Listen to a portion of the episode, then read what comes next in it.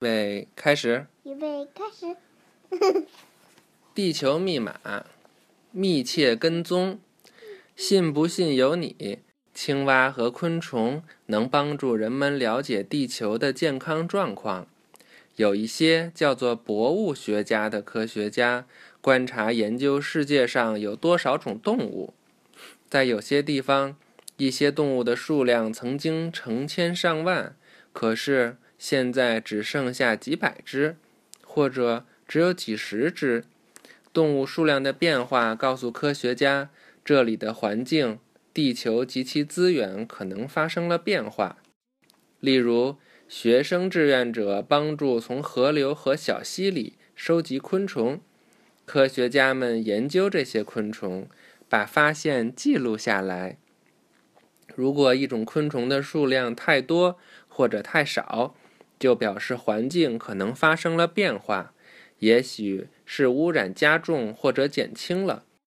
北美冬季的森林变得寒冷时，那里一种叫做帝王斑蝶的蝴蝶就飞到墨西哥的温暖森林里去过冬。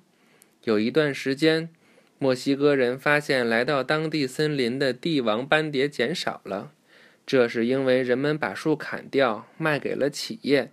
帝王斑蝶没有了过冬的地方。企业是什么？企业就是工厂。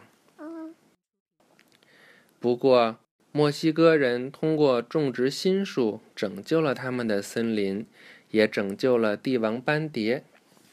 看，这个学生正在研究昆虫标本。这是一对母女正在观察他们抓到的一只蝾螈。蝾螈就是也是一种蜥蜴。这个是学生们在检查害虫啃掉了叶子的哪一部分。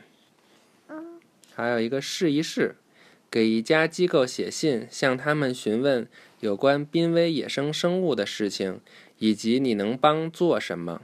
比如，你可以写给瑞士的国际自然及自然资源保护联盟，还有美国的奥杜邦协会，以及世界其他许多地方的绿色和平组织。